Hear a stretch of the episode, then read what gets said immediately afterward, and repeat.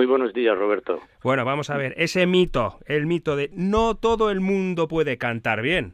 Ya. ¿Esto qué es? ¿Es así o no? ¿Desmontamos ese mito o qué? Sí, claro, lo desmontamos, pero fácilmente además, Roberto. Todo el mundo puede cantar bien. Bueno, hay excepciones por, por, por una enfermedad, ¿no? Algo anatómico, fisiológico, pero eh, en general todo el mundo puede y debe cantar bien. ¿Eh? Eh, eso es así, eso es así. Tú fíjate que, claro, eh, compañeros en redacción me dicen, no, no, pero tú me has oído cantar a mí. Digo, yo les digo desde el desconocimiento, a mí me gusta cantar mucho. No canto bien, pero bueno, dice que por lo menos tengo oído. Y, y no, pero tú me has oído cantar. Bueno, pero claro, igual no cantas bien opereta o zarzuela o no sé, pero hay diferentes tipos de música y además, sobre todo, se puede educar la voz. Sí, estás, estás bien encaminado. Efectivamente, mira, yo creo que lo más importante para que lo entienda todo el mundo de la manera más sencilla es eh, tener claro que es cantar bien y cantar mal. ¿eh? Porque estamos diciendo no todo el mundo puede cantar bien. ¿Qué es cantar bien? ¿Qué es cantar mal? Pues es muy sencillo y a partir de ahí todo se simplifica. Cantar bien es cantar sin hacerse daño y cantar mal y sin hacer daño a los demás no estaba pensando Eduardo y, exactamente y, cantar mal es hacerte daño a ti y hacer daño a los demás. Es cierto también lo que dices efectivamente si cantamos mal nos hacemos daño y podemos hacer daño a los demás. Si cantamos bien no nos hacemos daño y podemos hacer un bien a los demás. Y a partir de ahí todo es mucho más sencillo. Pero Eduardo cantar bien entiendo que sería por ejemplo no desafinar no bueno, eso son, son cosas diferentes porque, mira, normalmente echamos la culpa al oído de muchas cosas que no tiene. Normalmente una persona se le dice que desafina cuando no es capaz de repetir lo que está, eh, una nota que está oyendo. Ah. En realidad se le dice que tiene un problema de oído, pero mm, si tuviese un problema de oído no oiría la nota, ¿no? Y él sabe que no lo está dando. Normalmente es un problema de posición vocal. Es un problema de que no sabemos repetir la nota vocalmente. No sabemos entonar, pero no que no se esté oyendo que se tenga mal oído. Eduardo, mm, para dejarlo bien claro, entonces, eh, todo el mundo puede cantar bien, pero hay que educar la voz, eh, hay que educar el oído. Eh, ¿Y eso cómo se hace? Yo te estoy imaginando a los mandos de un piano ahí y tan tan tan tan a do ¿Es eso, eso se funciona así o no? Bueno, lo que tenemos es en primer lugar que, que conocer la voz, ¿no? Y fíjate, hemos dicho eh, eh, cantar bien y cantar mal, no hacerse daño. Bien, eh, una vez que estamos cantando, empezando a cantar bien, no nos hacemos daño. Y dentro de ese cantar bien, has dicho antes una cosa muy importante, eh, podemos cantar diferentes obras de diferentes géneros, no hay ningún género mejor que otro, en absoluto.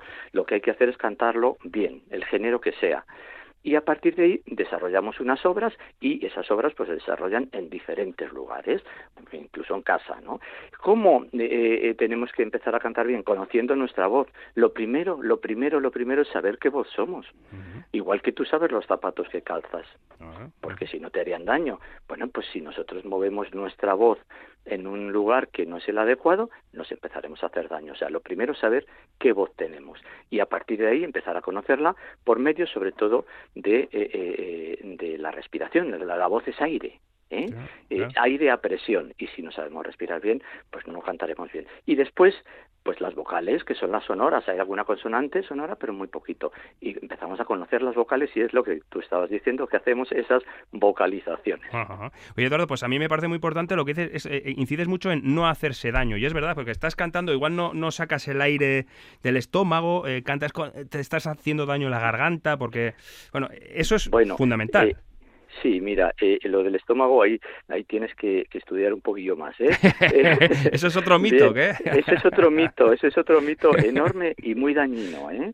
Los pulmones están donde están. En el canto todo tiene que ser lógico, ¿eh? No hay nada etéreo. No, es que yo, eh, como no tengas una boquita en el estómago para cantar, pues entonces los sonidos que salen del estómago son los que son, ¿eh? De la digestión y demás. No, no, no. El aire está en los pulmones, ¿eh? Y los pulmones están en el tórax donde están.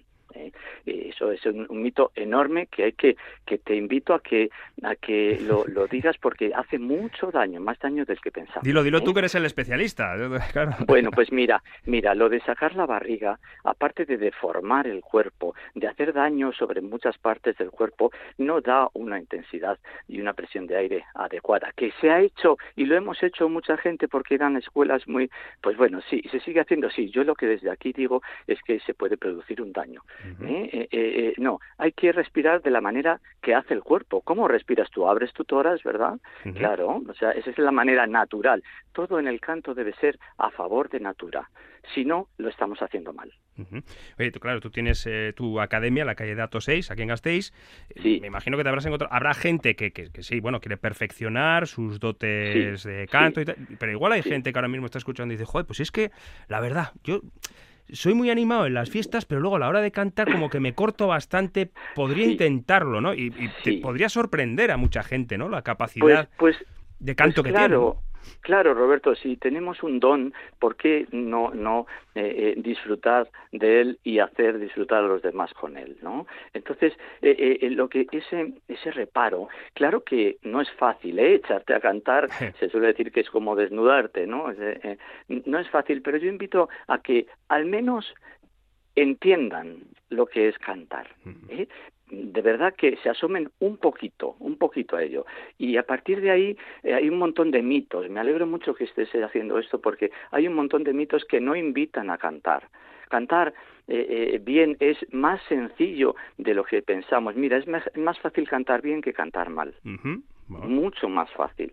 Entonces, ¿qué invito? Pues claro, a que simplemente se asomen, que entiendan, que entiendan de, de, una buena mano, de la persona que, que, se lo haga entender, nosotros aquí encantados, eh, eh, que, que le diga las realidades, las verdades y sobre todo se lo demuestre y a partir de ahí cantar es un placer, mm, Roberto, un placer que invito a que haga todo el mundo. ¿Y por qué? Porque tiene todo el mundo la posibilidad de hacerlo bien. Y la música alimenta el alma, además de la lectura, la cultura y demás, pero desde luego la música es, bueno, las artes de las artes que dice que se dice, ¿no? y para terminar, Eduardo, eh, bueno, esto de lo de mm, cortarse a la hora de cantar, salvo cuando estás en un banquete, ¿no? Que vaya, te tomas dos, dos cacharritos y ya te da igual y, ya está. Pero eh, ese punto de liberación tampoco está mal, que debería surgir incluso sin acompañamiento etílico, pero bueno, eh, brevemente, pero ¿en cuánto tiempo, ya sé que es muy complicado y, dependiendo de, cada caso, de cada persona, ¿en cuánto tiempo una persona que no cante, digamos, bien, podría cantar dignamente o bien?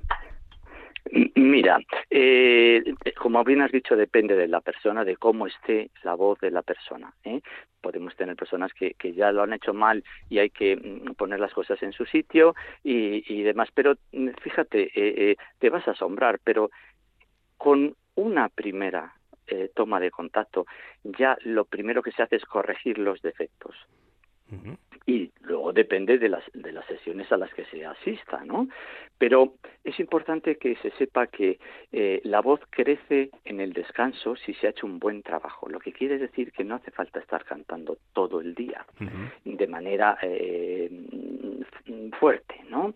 Eh, no, ¿cuánto tiempo? Pues depende de la persona, efectivamente, pero los progresos son enormes y rapidísimos si se hace bien. ¿Y sabes por qué? Por ley de supervivencia, por Dios, porque si el cuerpo se está haciendo daño con algo, lo que quiere es no hacerse daño. Y entonces lo acoge muy rápidamente. Es mucho más rápido de lo que en realidad se, se piensa uno. Empezar a cantar bien, otra cosa son las metas que uno se ponga. Ah, claro, claro, claro. Y ya cantar, no sé, en la ópera de París, pues ya es otra historia que requiere mucho sacrificio y no todo el mundo eh, llega, ¿no? Eduardo Laer, un, un auténtico placer. Acabamos de derribar un mito. No todo el mundo puede cantar bien, dirán. No, dice Eduardo Laer y yo lo suscribo. Todo el mundo puede cantar bien. Eduardo, un placer. Un placer también el mío. Un saludo.